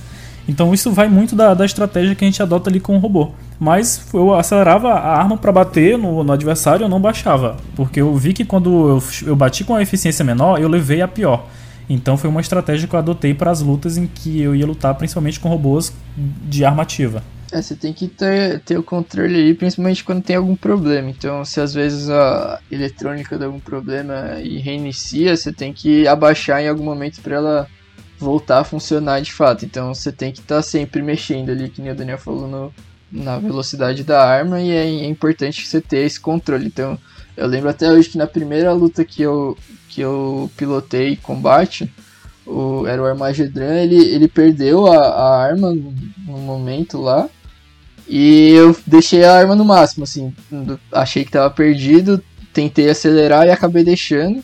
E aí depois, mais pro final da luta, eu lembrei ali, abaixei, tentei acelerar de novo e aí ela voltou a funcionar. Então é, é questão de experiência mesmo. A primeira luta que eu pilotei, não tava pensando nisso. E até lembro que também quem tava ali de copiloto me ajudou na, na hora para lembrar também tentar acelerar a arma e tal. Mas, mas é importante você ter. Você tem que estar tá pensando ali. E aí você vai adquirindo essa experiência de, de conseguir controlar tanto a arma quanto a locomoção é, no combate. Mas, mas eu acho que, acho que é isso. Você tem que ter. Tem que ter essa, essa experiência e, e conseguir, porque faz muita diferença. Na minha concepção, eu acho que algumas equipes adotam esse, conceito de dois pilotos porque acabam utilizando um rádio pistola para locomoção e um rádio de aeromodelo para arma. Mas, por exemplo, o pessoal da GVS, eles utilizam, alguns deles utilizam rádio pistola e controlam a arma pelo controle do tipo pistola também. Então dá para fazer as duas coisas no mesmo controle. É usando o terceiro canal ali do rádio pistola. Mas tudo começou foi com dois rádios de aeromodelo convencional mesmo, sem pistola, sem nada. Pistola é outro, outro, outro tema legal aí, não sei se estava na sua pauta. É, tá cara, eu particularmente eu não consigo, cara, não consigo, nunca me adaptei a pilotar com rádio pistola. já tentei, já fiz de tudo. Não consigo, eu fico onde era o modelo mesmo. eu acho é, que a Gabriela, ela, ela, ela, pilota com pistola, né? Mas eu não é. consigo ter a mesma. Eu não consigo ter a mesma eficiência é, que eu tenho com o aeromodelo com pistola não. Talvez eu acho que pelo tempo também, né? São aí que vão aí 15 anos já quase 13 anos aí de piloto pilotando com um rádio convencional para mudar o, o cérebro é mais complicado. Aí eu sim eu vou começar a precisar treinar. É, eu acho que é questão de costume, sabe? Tipo, eu entrei no Troia e lá eles usam rádio pistola. E eu me acostumei a pilotar com rádio pistola. Se eu for pegar agora o, o rádio convencional aeromodelo, eu vou ter dificuldade. Eu acho que é uma questão de costume mesmo. Eu, particularmente, gosto muito do rádio pistola. Mas é, é questão de treino, costume. É, eu, eu particularmente achei, piloto eu sempre dois. O, eu sempre achei o rádio pistola uma, uma pilotagem, vamos dizer, é, mais, mais binária, né? É, mais aí, vamos dizer, digital, mais 01, do que um rádio convencional possibilidade. Eu acho que uma pilotagem com rádio convencional você consegue fazer algo menos linear, sabe? Eu acho a vantagem do pistola é que para andar reto, tipo, apertou o gatilho e o bichinho vai, tá trimadinho ali, vai que vai. Mas eu acho que na agilidade, sabe? É, na hora das manobras ali, eu acho que ele perde um pouco é, pro rádio pro rádio convencional. O que, que você acha? Vocês acham? Então, é, eu gosto de fazer manobra no rádio pistola porque é, lembra muito. Às vezes é, parece estúpido o que eu tô falando, mas lembra muito o volante de carro, sabe? Se você quer virar pra, pra direita, você vira o rádio pistola pra direita. Se quer virar pra esquerda, você vira pra esquerda. E aí eu acho que facilita muito na hora de você fazer curva, você tem mais facilidade. É, eu sou acostumada com ele, então não vejo problema nenhum, na verdade. Ah, legal. É, eu também sou acostumado aí com, com já era o modelo sempre pilotei com esse, nunca consegui treinar com pistola para falar que, que para tentar trocar e tal. Mas na Thunder eu achei interessante que no Sumos, pelo menos, é, o pessoal historicamente também sempre pilotava com um era o modelo normal. E, e aí mais recentemente eles estavam. A gente tem um robô que é bem rápido, que é o Moai.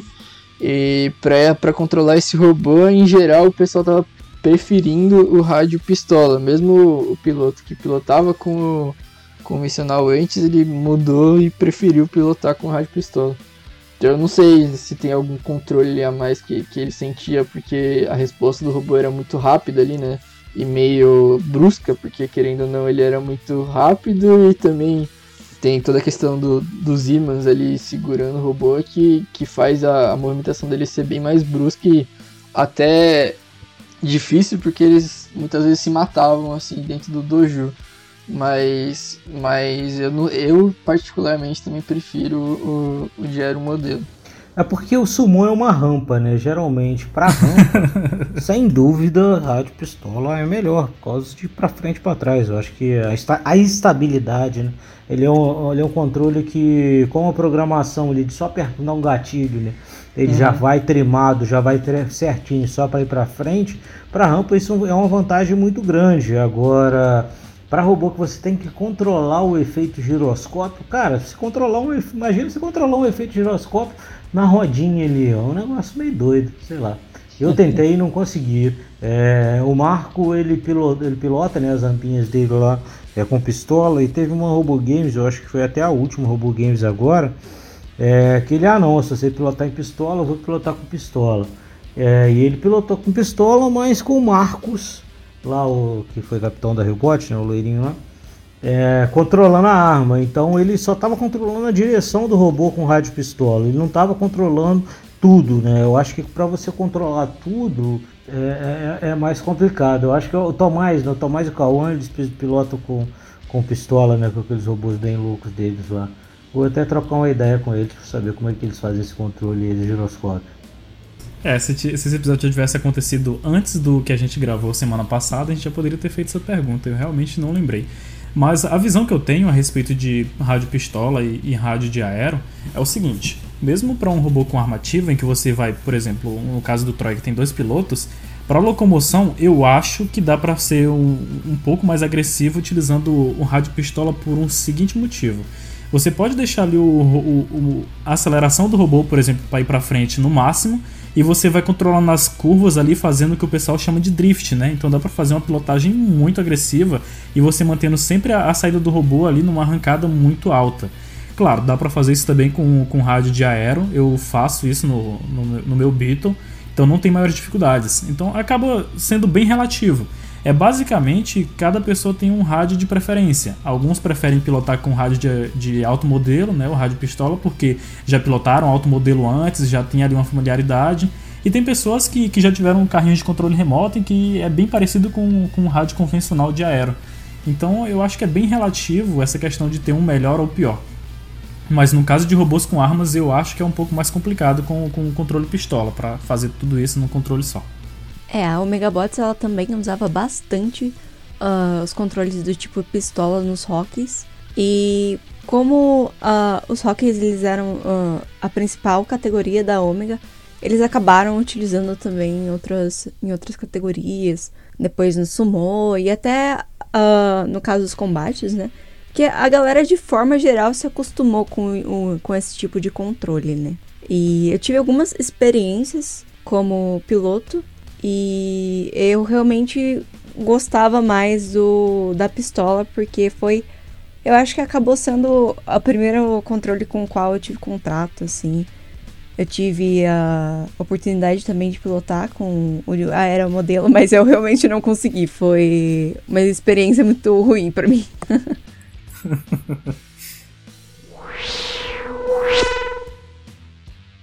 Além de ser piloto, é comum que os pilotos eles tenham outras funções dentro da equipe também. O que vocês faziam na, na equipe, tipo, além de pilotar? Cara, eu sempre fui na, na parte mecânica né, da Robots, mas com o passar do tempo, né, e hoje até no Minotauro, eu acabo ajudando em tudo ali na hora que, que o bicho pega. Só é antes da luta mesmo que realmente eu me isolo para concentrar, mas até os 30 minutos aí para luta é, eu acabo pegando e fazendo de tudo, mas mais pela minha formação mesmo, pela minha particularidade, por mais gostar, sempre fui mais mecânico mesmo. Eu também faço parte da, da divisão mecânica do Troia. exerço minhas funções normalmente. Ser piloto não não faz eu deixar minhas outras funções de lado. Até é, nem sempre eu piloto o, o meu robô que eu sou responsável, né? Mas é normal, você só tem uma responsabilidade a mais na equipe que é ser piloto, né? É, eu quando eu entrei, eu entrei na parte de eletrônica. Eu sou do curso de elétrica também, então fazia mais sentido. Depois acabei virando capitão geral, então me afastei um pouquinho dessa parte mais técnica, fiquei mais na gestão da equipe, mas ao mesmo tempo é, sempre ajudava ali com, com essa parte de eletrônica que era que eu tinha experiência. Mas também, mais recentemente, aí depois que eu saí da capitania, eu fui no, no Inter do ano passado, acabei indo como mecânico também para ajudar. Era eu que tava fechando o Armagedran, no caso, no Feder. Então, é, acabei passando um pouquinho por todos aí da, da, da Thunder. Mas uh, acho que a experiência maior que eu tenho é de, de eletrônica. E acho que é que nem a Gabi falou. É bem natural, tipo, todos os pilotos que tem na equipe têm essas outras funções, então não tem ninguém que entra na equipe só para ser piloto. A gente já teve piloto de todas as, as áreas da equipe, mas, mas é isso. Pois é, eu sou piloto de um dos robôs da equipe atualmente e sou o capitão da equipe a, desde a fundação da equipe. E atualmente nós temos três pilotos na equipe e tínhamos três robôs, então cada pessoa ficava responsável pela manutenção e pela pilotagem do respectivo robô e funcionou muito bem. Como a gente é uma equipe pequena, equipe particular, a gente consegue ter essa maleabilidade. Principalmente porque é o seguinte, como foi mencionado no episódio anterior, cada pessoa faz o seu projeto, acaba bancando o seu projeto, e na maioria das vezes a gente leva o projeto respectivo para a cidade que a gente estuda, né? Porque a craft atualmente ela é toda separada. Então eu levo o, o Beetle lá para Teresina, eu trago para cá, para quando eu venho no Maranhão nas férias. O rapaz que estuda em São Luís leva o, o Anti-Weight lá para São Luís. E cada pessoa vai treinando sua pilotagem e vai se adaptando ali ao robô de melhor forma, mas tem outras funções na equipe. Então, basicamente, a gente acaba fazendo um pouco de tudo na equipe e ainda tem a, a pilotagem do robô.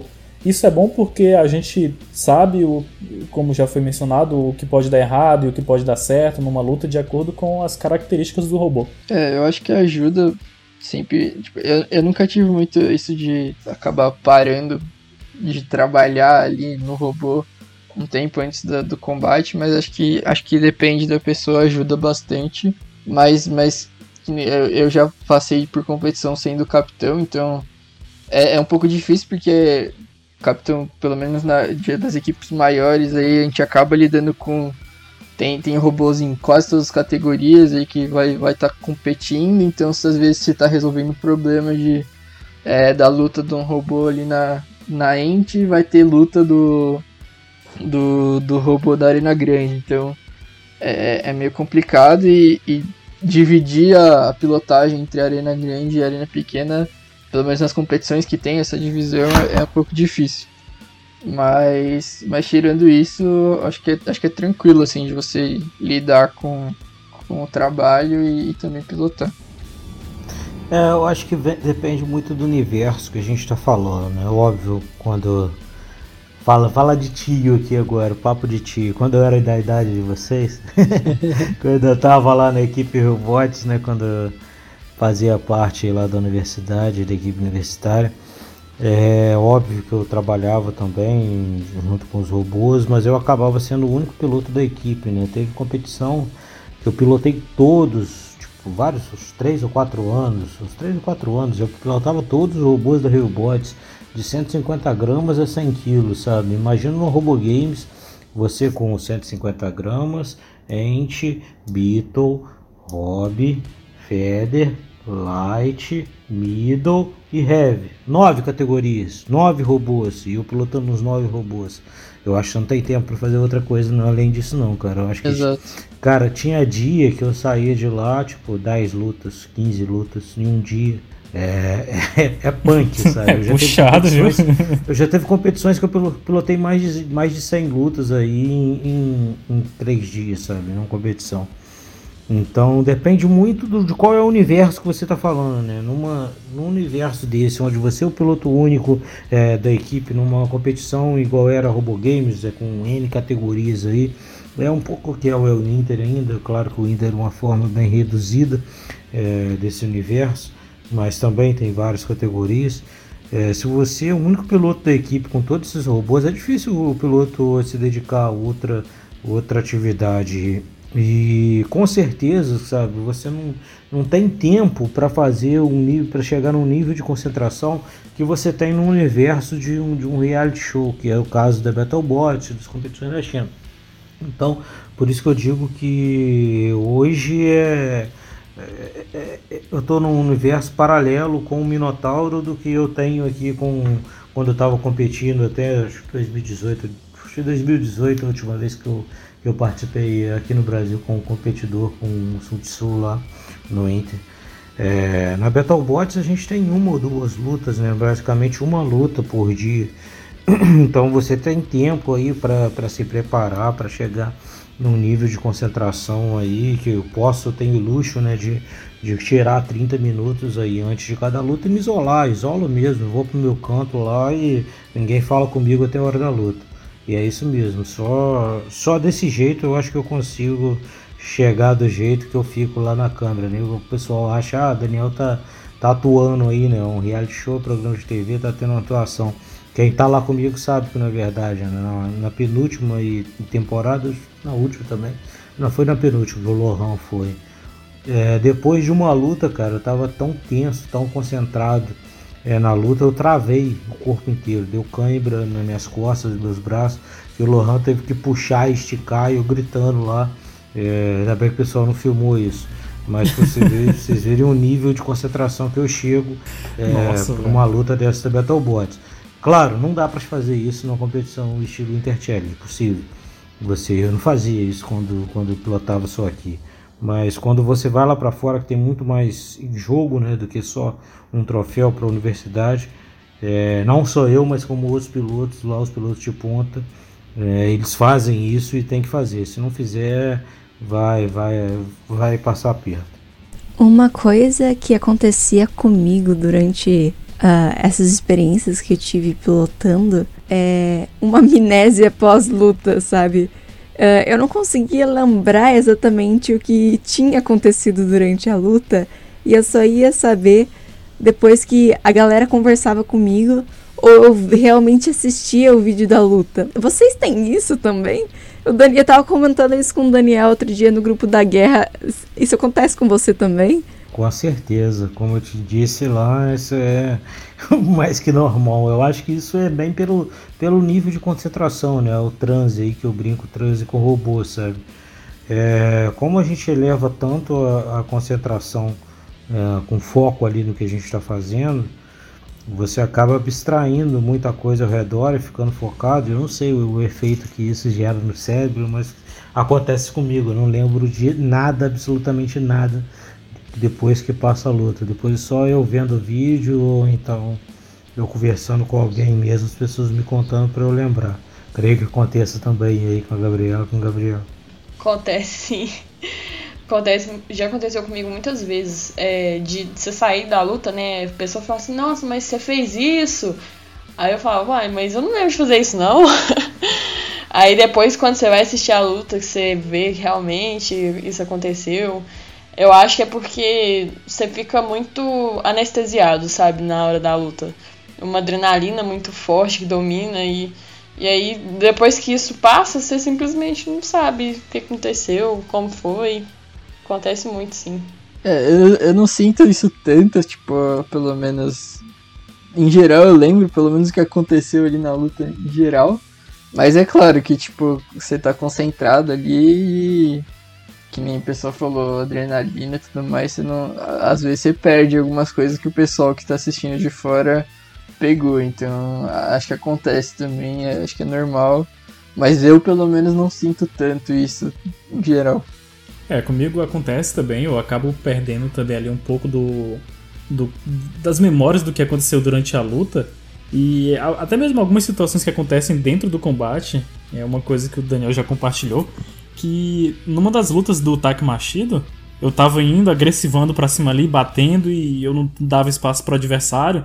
Aí eles apertaram o botão de desistência e eu tava tão focado que eu não via a luz piscando da, da arena, né? A luz vermelha. Eu só consegui perceber essa luz piscando quando eu tava vendo o vídeo depois.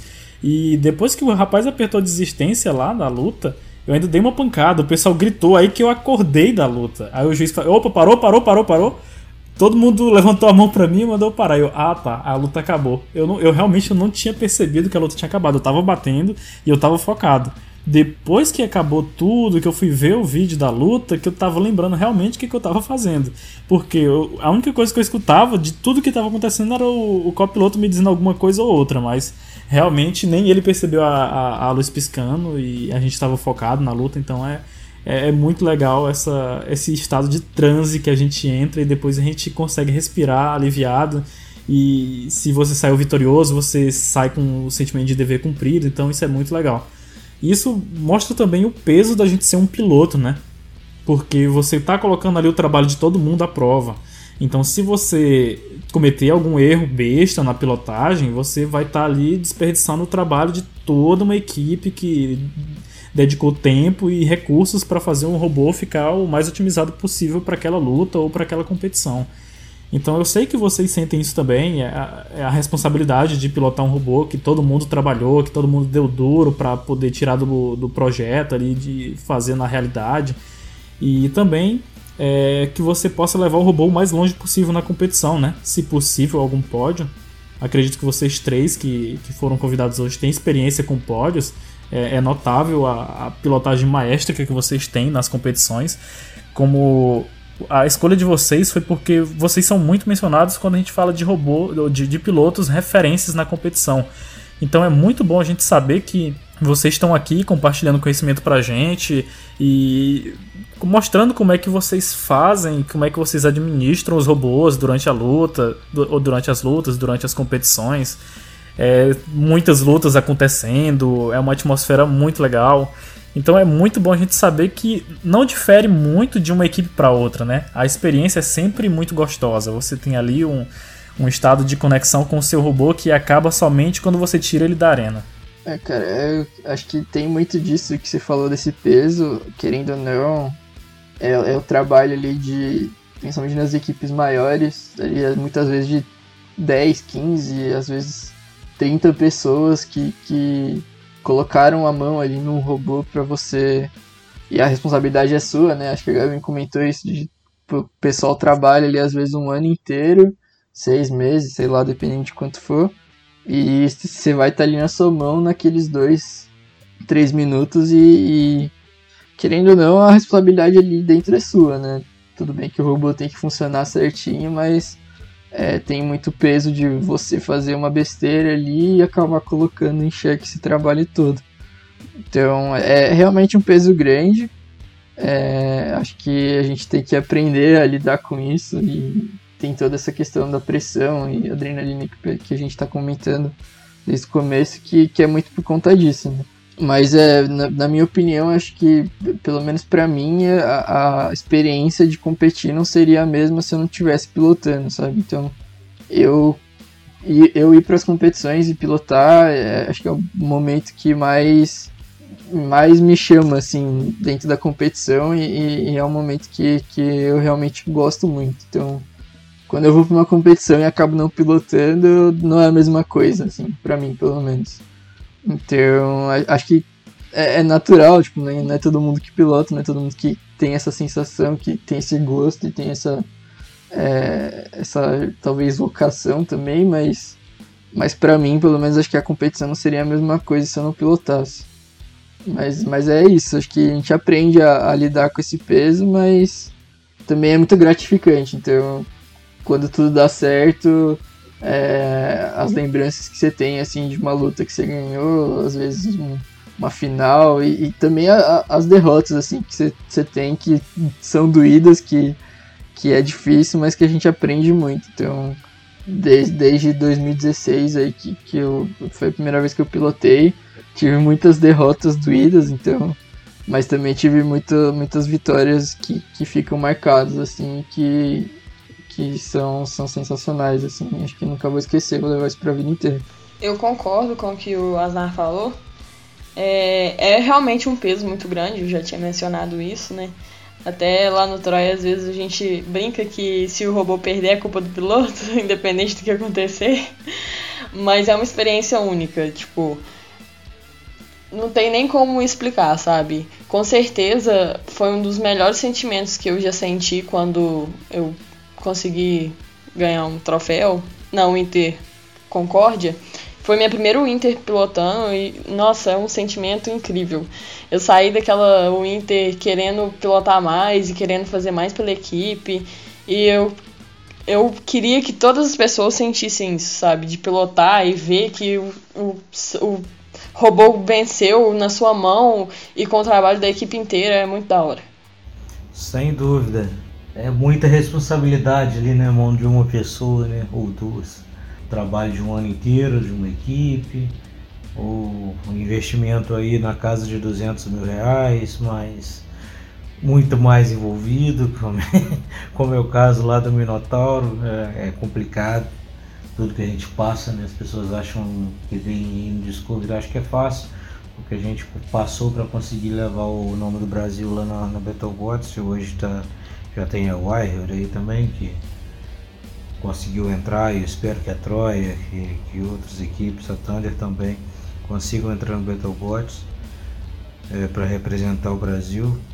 E cara, levantar um troféu em nome da equipe, aquilo que você construiu, que você conseguiu ali durante a luta, ajudou a construir né, durante o ano e na luta ali ter a sua, a sua participação é muito gratificante. A gente sempre diz isso daí não é, não é eu que estou dizendo, mas é o mundo inteiro aí do esporte, né, é reconhecido que numa batalha é 50-50, né? Você tem que ter um robô competente, um robô bom e um bom piloto, né? É, com um robô mais ou menos e um bom piloto você até consegue ganhar, né? Mas com um piloto ruim você pode ter o melhor robô do mundo que você não vai ganhar luta nenhuma. Eles citam até, já vi alguma, alguns comentários sobre o Ray, Ray Billings, né, que é o piloto do dono, um dos construtores, né, o dono do do Tombstone, Last Ride, na família de, de horizontais. Ah, horizontal é mole, você não precisa pilotar nada. Liga a arma lá e vai. Cara, nada disso. O cara pilota pra caramba. Quem conhece um pouquinho do esporte, né, vê as estratégias que ele faz, que ele faz né, dentro da luta, de chamar o adversário, de enganar o adversário durante a luta, é algo é, que só quem realmente ali entende consegue ver esse esforço e essa competência que ele tem. Então, é, ser piloto com certeza é um motivador absurdo que traz aí o gostinho o melhor gostinho né, que, que é do, do combate, sem dúvida.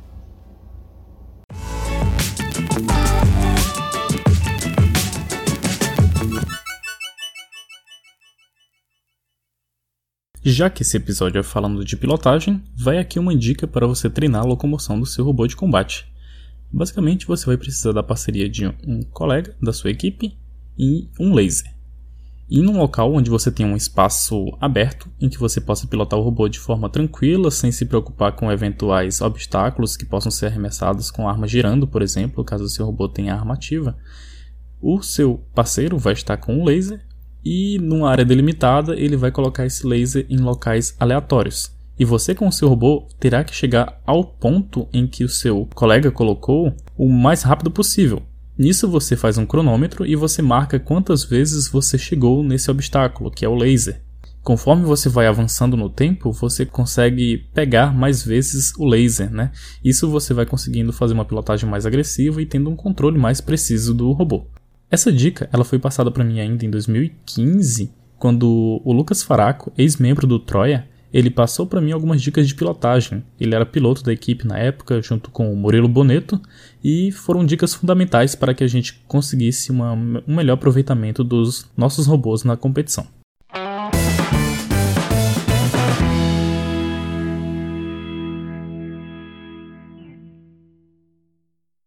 Galera, eu queria agradecer por vocês separarem um tempinho de vocês para compartilhar um pouco do conhecimento da experiência que vocês tiveram como pilotos.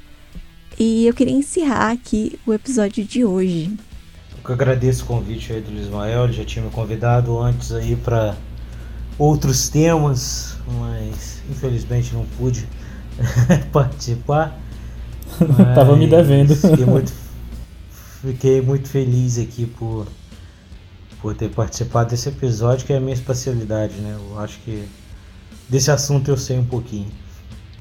Eu também agradecer o convite, acho que é muito legal a iniciativa de vocês de estar tá fazendo esse podcast, é dar uma visibilidade bacana pro, pro esporte, porque a gente tanto ama aí, que a gente quer ver crescendo, então é, é um prazer estar tá participando e qualquer coisa podem chamar sempre. Eu quero agradecer também o convite. É muito bom falar, comentar sobre um assunto tão importante, né, na, na guerra de robôs e um assunto que eu gosto tanto.